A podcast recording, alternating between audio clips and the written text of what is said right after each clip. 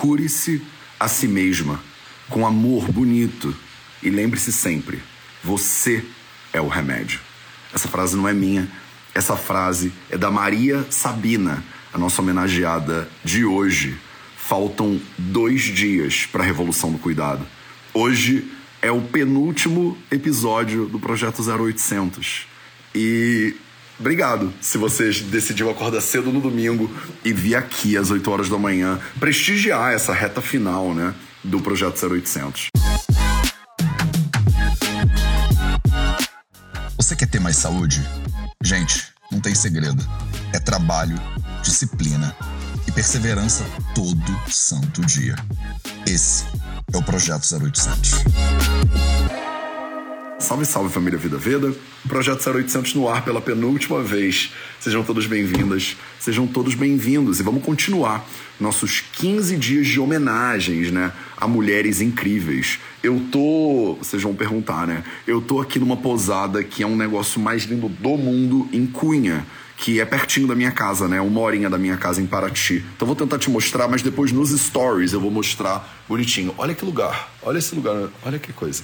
Aquilo ali são. Não, enfim, depois eu te mostro nos stories bonitinho, porque eu consigo te dar um panorama desse, desse lugar maravilhoso aqui, que é a pousada Estalagem Chambala, que é realmente uma chambala mesmo.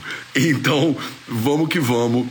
Maria Sabina né, nasceu em Oaxaca, né, em 22 de julho de 1894. Então ela nasceu também lá no final do século XIX. Né? Ela foi uma curandeira e xamã do povo indígena mazateca, que viveu na Serra Mazateca, em Oaxaca, no sul do México. Então, nossa heroína de hoje, nossa revolucionária de hoje, é mais uma mulher latino-americana, né? mais uma mulher do continente americano. A Maria Sabina se tornou famosa nacionalmente e internacionalmente, especialmente entre as pessoas que lutavam pelo uso legal e aberto de substâncias psicoativas. É, depois que o seu conhecimento tradicional né, sobre o uso cerimonial e curativo de cogumelos alucinógenos foi divulgado pelo banqueiro e micologista amador Robert, Robert Gordon Wasson. É, sua prática era baseada no uso de cogumelos alucinógenos como Psilocybe cubensis watla e ela é conhecida por introduzir os cogumelos alucinógenos ao mundo né, ocidental, basicamente. Hoje em dia, é, nesse momento agora, estão sendo conduzidas pesquisas muito impressionantes né, no Brasil, na América Latina, em universidades de muito renome nos Estados Unidos, como a Johns Hopkins, como Harvard também. É, e eles estão estudando né, o uso da psilocibina, por exemplo, que é uma dessas substâncias psicoativas aqui presentes em alguns cogumelinhos maravilhosos, no tratamento, por exemplo, de estresse pós-traumático, no tratamento de ansiedade, por exemplo, com resultados muito impressionantes, é o que a gente tem é, visto né, até agora. Então é um campo de pesquisa que está nascendo mesmo na medicina moderna há alguns anos já, né, com trabalhos de pessoas muito importantes, cientistas muito, muito importantes, mas também jornalistas, como por exemplo Michael Pollan, que é um jornalista do New York Times e que escreveu um livro inteiro né, é, sobre essas substâncias, né, sobre os cogumelos e o poder medicinal dos cogumelos mas a gente está trazendo aqui o holofote de volta para Maria Sabina, né? E para a importância né, do conhecimento desses povos tradicionais a respeito das ervas, dos cogumelos, né? E, e enfim, dessas outras, das combinações e dos usos medicinais dessas substâncias maravilhosas. Então, né? Aproveita e nesse momento, se você está aqui comigo, tem umas 200 pessoas aqui na live essa hora, 8 e 10 da manhã já, é, e manda o seu foguinho nos comentários. Manda aí o seu foguinho, senta em volta da fogueira, porque hoje é o nosso penúltimo história, né? Dessas histórias maravilhosas, dessas mulheres incríveis que revolucionaram o cuidado. Então vamos voltar, né? A Maria Sabina foi uma indígena, então, mazateca. Ela nasceu lá no século XIX, no povoado de Caramba, eu não, vou, eu não sei falar mazateca, tá, gente? Mas, tipo, eu vou tentar, tá? É. Huautla, Huautla, Huautla. Huautla de Jiménez, hoje chama Pueblo Mágico. É localizado na Serra Mazateca, a uns 254 quilômetros da capital do estado, Azateca. Embora a própria Sabina não tivesse certeza sobre a sua data de nascimento, ela acreditava é, que foi mais ou menos em 1894. Os seus pais se chamavam Maria Concepción e Cristano Feliciano, e o seu avô e bisavô, assim como seu pai, eram xamãs. Imagina você vir de uma família de xamães mazatecas, não tá nada mal, né? É, eles sabiam então usar né, os cogumelos para se comunicar com a divindade. Prática que também era realizada na, nos países europeus, inclusive, e prática que também era realizada na Ásia, né? Então a gente tem é, história aí de utilização de cogumelos para comunicação divina. Gente, eu acho que a minha lente está muito suja. Calma aí. Momento para dar uma limpada na lente aqui do colega. Pronto. É, então a gente usava né, esses, esses cogumelos né, para se comunicar com a divindade desde os tempos imemoriais. No próprio Ayurveda, ninguém sabe se é cogumelo ou se não é, mas hoje em dia tem muitas pessoas sugerindo que tem uma substância que é mencionada nos clássicos ayurvédicos que a gente chama de soma. Né? E o soma é uma planta, é uma erva, é alguma coisa que ninguém sabe o que, que é, na verdade e que muitos estudiosos de Draveguna, né, os nossos é, botânicos, né, fitoterapeutas e tal, eles, é, ayurvédicos, eles, muitos deles sugerem que eram, na verdade, cogumelos. Né, cogumelos com princípios psicoativos ali que a gente usava para é, se comunicar com a divindade. Não tem um elemento de eu estar contra a luz, mas tem um elemento de que a câmera estava suja mesmo. Eu estava vendo um borrão na câmera. É, o seu pai ele era agricultor, né? E ele morreu com uma doença quando Maria Sabina tinha três aninhos de idade. Assim, é, junto com a mãe, com a sua irmã Maria Ana, dois anos mais novas do que ela, dois anos mais nova do que ela, eles foram morar com seus avós maternos, Manuel Cosme e a Maria Estefânia, né, que eram envolvidos na criação de bichos de seda e na agricultura tradicional. Durante a sua infância, a Maria Sabina viveu em extrema pobreza e em condições até de desnutrição. Isso, infelizmente, é a realidade de muitos desses povos originários, né? De muitos indígenas no mundo inteiro, inclusive, né? Infelizmente. A gente né, teve a migração aqui para as Américas, a tomada das terras, é, o, essa confiscada bizarra, né, o assassinato, a gente espalhou um monte de doenças e deixou esses povos sem o devido reconhecimento, sem o devido cuidado. Não é à toa que hoje fala-se de uma dívida histórica muito importante, né, que tem que ser paga, né, porque, enfim, porque tem que. Né? Ela não recebeu uma educação formal e ela se dedicou à realização de atividades agropecuárias é, que os avós né, ensinaram para ela. Ela foi obrigada a se casar com Serápio Martínez aos 14 anos de idade. Seu primeiro filho nasceu um ano depois, quando ela tinha 15 aninhos de idade. Sabina ficou temporariamente sozinha quando seu marido se juntou às forças revolucionárias. O marido voltou né, depois de alguns anos e com ela teve mais dois filhos, ficando viúva em 1914. Maria diria a Álvaro Estrada, um colega mazateca, que tinha ascendentes por parte de pai que praticavam cerimônias com cogumelos. Esses ascendentes eram considerados xamães ou homens sábios, né? Em mazateco, de novo, não falo mazateco, tá? Mas era alguma coisa como Chota Atine, Chotatine, uma coisa assim. É, é, dito que seus antecedentes tentaram impedir a morte do seu pai, que foi vítima de uma suposta maldição antes do nascimento da Maria. Ele teve seu primeiro contato com a ingestão de cogumelos entre 5 e 7 anos. Ela, né, teve seu contato com a ingestão de cogumelos entre 5 e 7 anos de idade durante uma cerimônia realizada em sua casa para tentar curar, né, um dos seus tios. Embora ela não tenha ingerido os cogumelos naquela situação, né, naquele momento, ela tomou conhecimento, né, dessa medicina.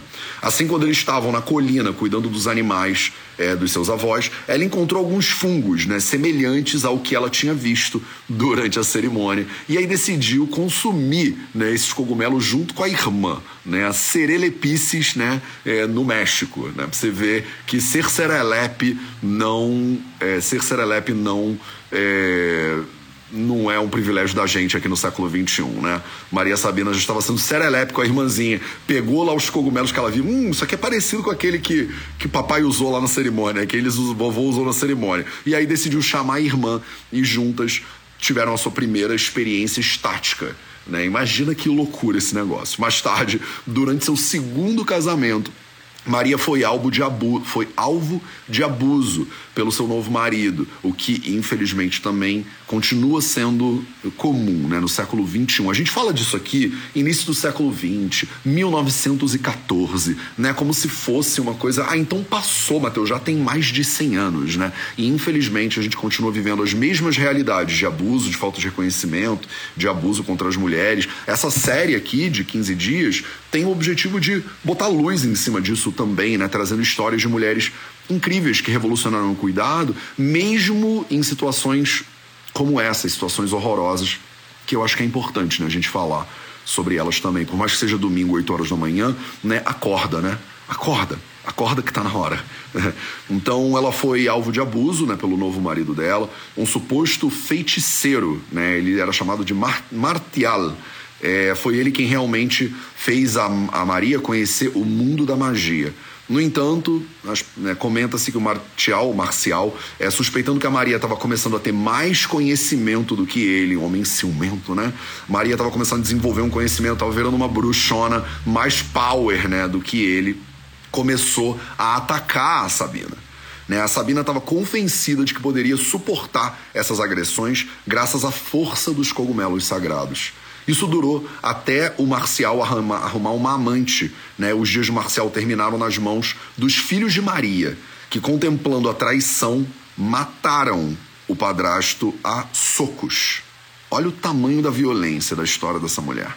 Assim, a Sabina ficou novamente, pela segunda vez, viúva. No entanto, agora ela acreditava que tinha o conhecimento necessário para se defender ela conseguiu prever a morte de um ex-prefeito de Huautla, chamado Erasto Pineda, e que foi morto né, com um tiro nas costas. Essa foi uma das ações mais bem-sucedidas né, da Maria. A Maria foi a primeira curandeira mexicana contemporânea, xamã nativa, né, que permitiu que ocidentais participassem da vigília de cura nos, nos rituais mazateca, conhecidas como velada né? Todos os participantes do ritual ingeriam o cogumelo como um sacramento para abrir os portões das suas mentes. A velada, né, que é essa ritualística, é vista como uma purificação e uma comunhão com o sagrado.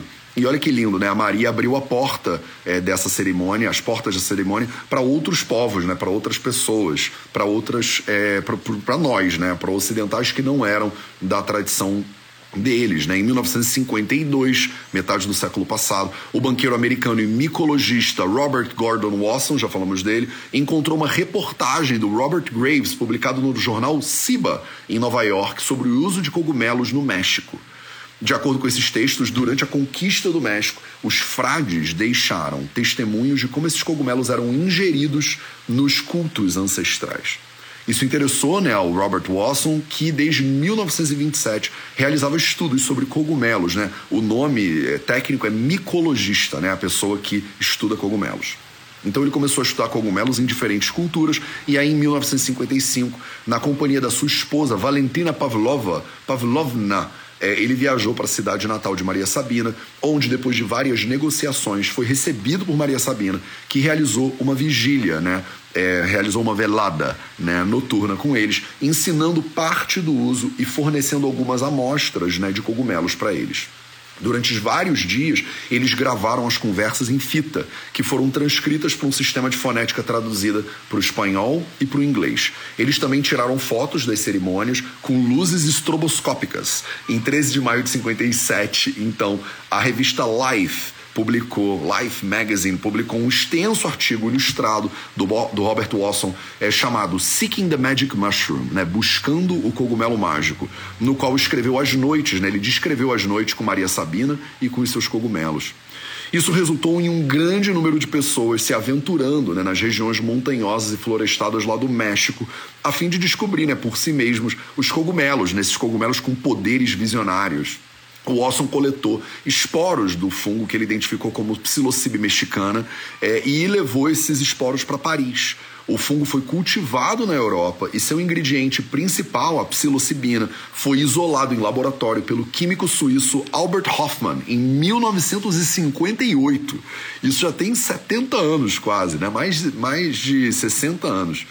15 anos depois, em 1968, Robert Watson publicou o livro The Wondrous Mushroom: Mycolatry in Mesoamerica, né? O cogumelo incrível micolatria na é, América Central, onde ele expôs ao público americano o ritual é, é na cultura mazateca. Como o assunto principal do livro era a Maria Sabina, ele recebeu, né, ela acabou recebendo uma publicidade fenomenal no auge da cultura hippie americana, 1968, né? Tava todo mundo muito doido em Woodstock em 68, inclusive, né? 68, 69, 69 o homem pousa na lua. Era uma época muito mesmo de rebeldia, guerra no Vietnã, aquelas coisas todas. Tava no meio da cultura hippie americana e aí chega a notícia de que tem uma xamã no México que faz, né, uso de cogumelos psicoativos, né? Esse era o início do que hoje a gente está vendo, inclusive está vivendo, já tendo aí né, décadas e décadas de experimentação, de uso. E poderia ter comprovação científica se não fosse né, o moralismo que às vezes acomete né, a ciência e a medicina. Então ela recebeu um monte de publicidade no auge né, dessa cultura hippie americana, que entre outras coisas foi, foi caracterizada né, pelo uso de substâncias psicotrópicas né, e alucinógenas. Esse livro, então, marca uma reviravolta na vida da Maria Sabina, que começa a receber né, visitas é, de pessoas de fora da sua comunidade, né? tanto de outros mexicanos quanto de estrangeiros, muitos dos quais viajavam em busca de uma experiência psicodélica com cogumelos. Né? Muitos queriam é, vir como parte de pesquisas científicas, mas outros queriam abrir a sua mente, queriam fazer essa comunhão aí com a divindade. Né? Em 1967, mais de 70 pessoas dos Estados Unidos, Canadá e Europa Ocidental estavam alugando cabanas nas aldeias vizinhas para ficar pertinho da Maria Sabina. Ela recebia várias pessoas, incluindo esse Watson aí, que escreveu os artigos e popularizou a história da Maria Sabina para o mundo inteiro, e ele acabou se tornando seu amigo. Tem rumores de que muitas celebridades, inclusive da década de 80, visitaram Sabina, incluindo é, referências incríveis como Bob Dylan, por exemplo, como Mick Jagger, por exemplo, como Keith Richards, por exemplo. Parece que todos eles, o John Lennon também, parece que todos eles foram lá se inspirar, né, é, e alcançar novos estados de consciência né, com a Maria Sabina. Em parte, isso proporcionou certa estabilidade econômica né, para Maria Sabina, que já tinha passado tanta dificuldade na vida. No entanto, ela foi acusada por membros da sua comunidade de lucrar né, com a cultura do seu povo. Além disso, o mau uso desse conhecimento por muitos dos seus visitantes levou Sabina a considerar é, um erro torná-los conhecidos, uma vez que os estrangeiros, na maioria das vezes, estavam apenas procurando diversão. Hoje em dia, hum, continua sendo bem parecida essa história. Enquanto a comunidade era cercada por ocidentais que queriam experimentar as alucinações induzidas por cogumelos, a Sabina atraía a atenção da polícia mexicana, que acreditava que ela era traficante de drogas. A atenção indesejada alterou completamente a dinâmica social da comunidade mazateca e ameaçou acabar com os seus costumes tradicionais. Né? A comunidade culpava Sabina e ela foi expulsa da sua comunidade e sua casa foi destruída, foi posta no chão. Sabina depois se arrependeu de ter apresentado a prática para o Wasson, inclusive, mas o Wasson sustentou que a sua única intenção era contribuir para a soma do conhecimento humano. Né? Ninguém tinha como objetivo né, ofender nem gerar nenhum problema lá eles queriam compartilhar né, essas benesses, esse conhecimento com outros seres humanos. Mas os seres humanos são né, o que são e muitas vezes são meio ruins, né? E aí deu no que deu. No início dos anos 70, os cogumelos haviam se tornado uma droga narcótica, né? O que causou uma perseguição impressionante da polícia. A gente estava começando a lógica que viria né, no governo, eu acho que era Reagan, né? É, é, eu acho que era governo Reagan e depois do do Bush Senior, né, que a gente chama da guerra às drogas. Né? Na década de 80 isso ficou bastante forte.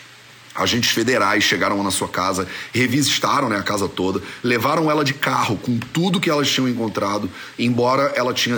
Depois ela foi imediatamente liberada. Né? A Maria Sabina disse ao então presidente municipal Genaro Teran: Você sabe que o nosso povo não usa o tabaco e que esse infeliz afirma que eu vendo, né? Que ela estava traficando tabaco. É, ele me acusa de trazer gringos à minha casa.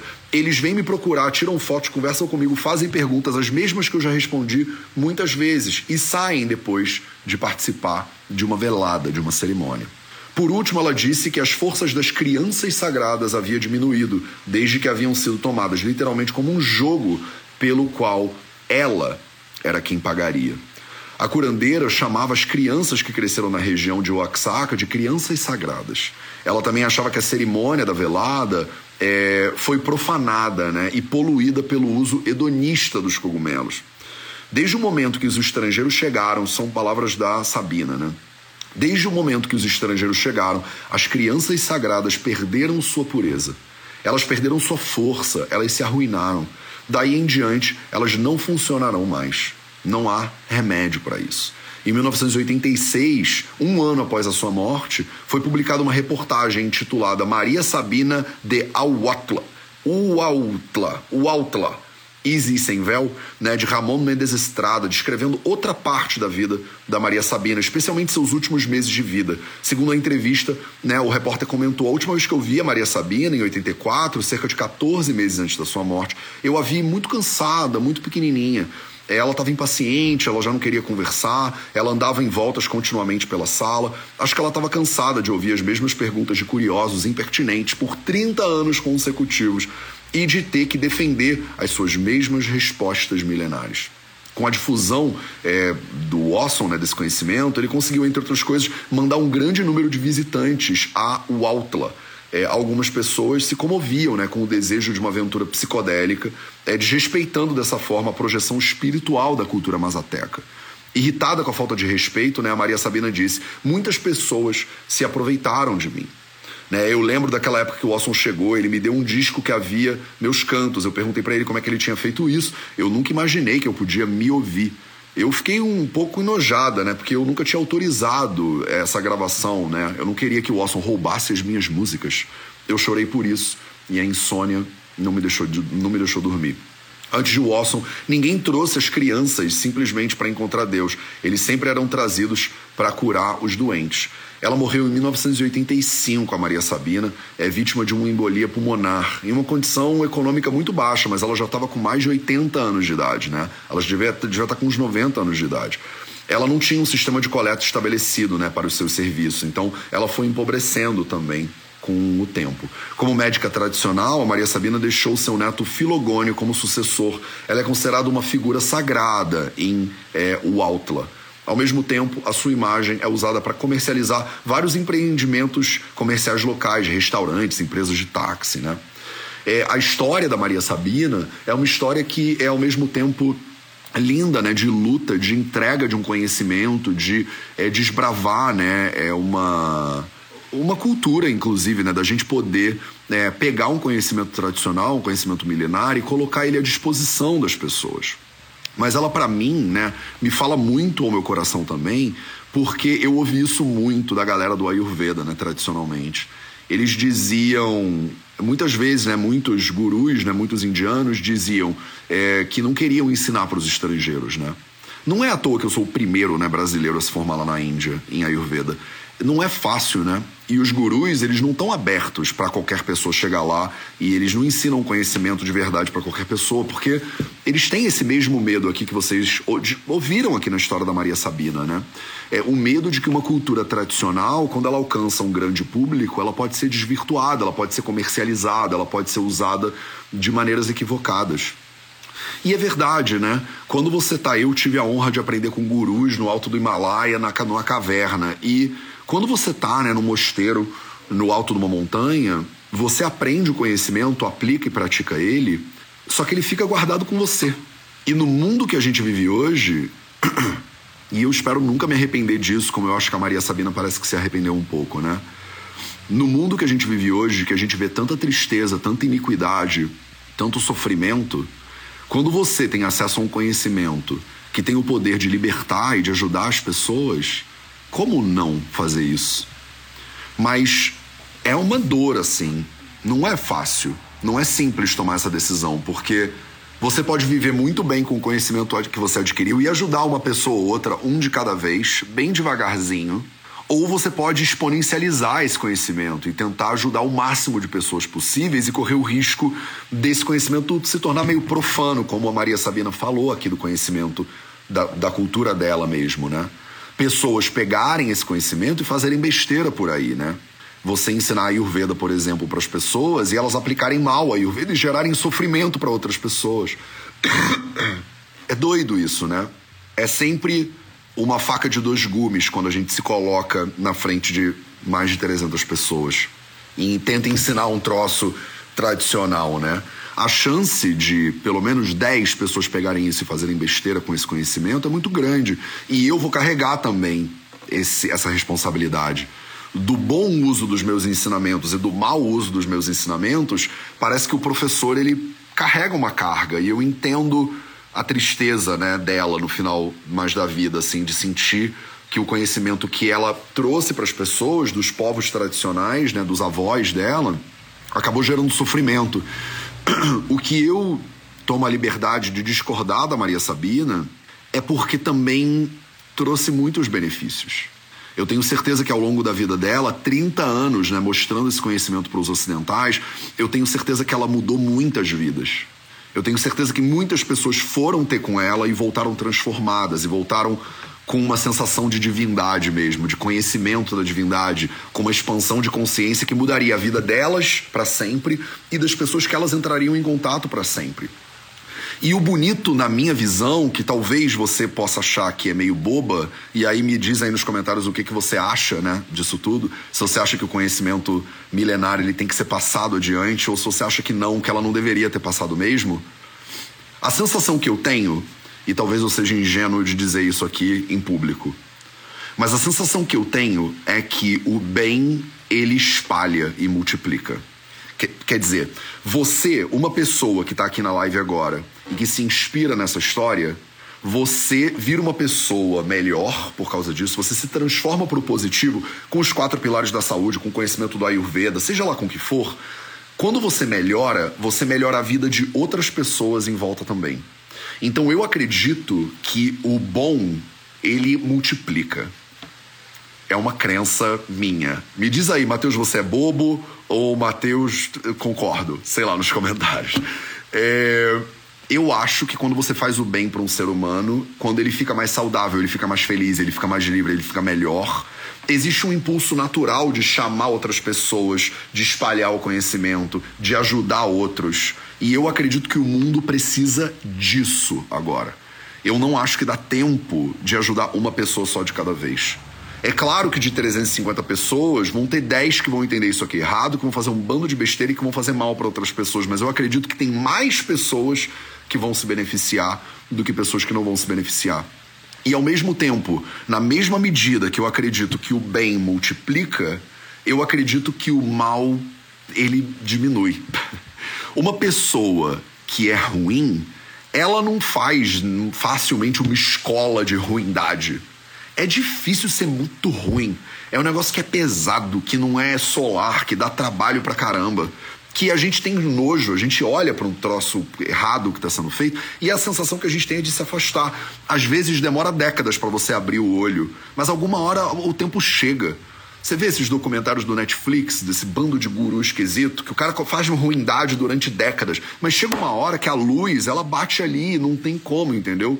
O, o, bonito da luz é isso em relação à sombra. Basta você acender uma vela que ela ilumina um quarto escuro inteiro. É difícil manter escuridão. Basta acender uma velinha. Basta você ter um foguinho. Tipo, uma formiguinha de fogo. Ilumina um quarto inteiro, percebe? Por isso que eu acho que esse conhecimento tem que ser passado adiante. Talvez eu esteja enganado. Talvez no final da minha vida eu fique amargurado.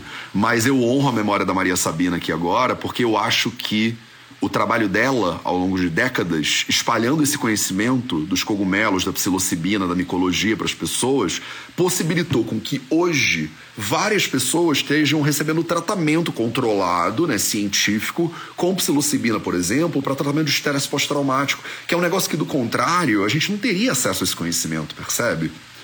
Então, eu prefiro acreditar que é mais pro bem do que pro mal eu prefiro acreditar que basta você acender uma velhinha e que o poder de uma formiga de fogo é muito maior do que de 10 né, escuridões. E aí eu sigo aqui fazendo esse trabalho. Eu vou terminar, né, inspirado aqui na Maria Sabina, com um poema da Maria Sabina. E aí a gente termina, tá? É... E aí continua, me diz aí, se vocês quiserem mandar e-mails pra gente dizendo por que, que eu estou errado de acreditar nisso, eu tô super aberto a te ouvir também. E se você acha que isso aqui é bom, né, seja essa formiguinha de fogo. Pega esse conhecimento que você vai aprendendo e espalha ele por aí. Ajuda outras pessoas. Tem muita gente precisando, gente. O mundo está num estado de necessidade. Se cada uma de vocês entrar num quarto escuro e acender uma vela, imagina a quantidade de luz que não espalha por aí.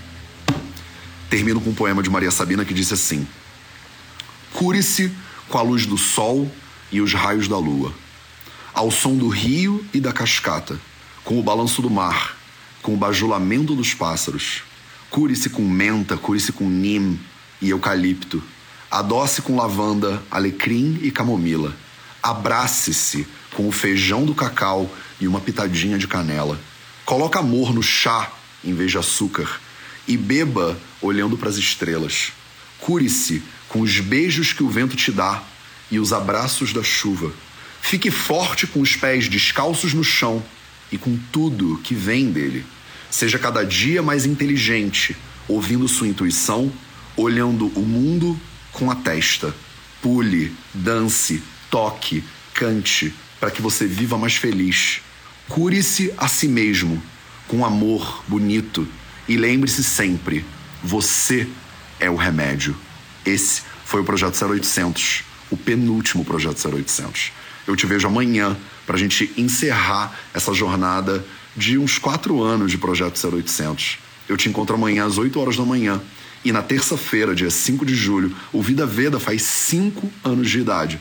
E a gente vai comemorar às 8 horas da manhã, como não poderia deixar de ser, no nosso YouTube, com uma live que eu tô chamando de A Revolução do Cuidado. Eu vou te trazer os cinco maiores ensinamentos de todas essas mulheres que a gente homenageou nesses últimos 15 dias. Essa live tá imperdível, convido todo mundo que você quiser.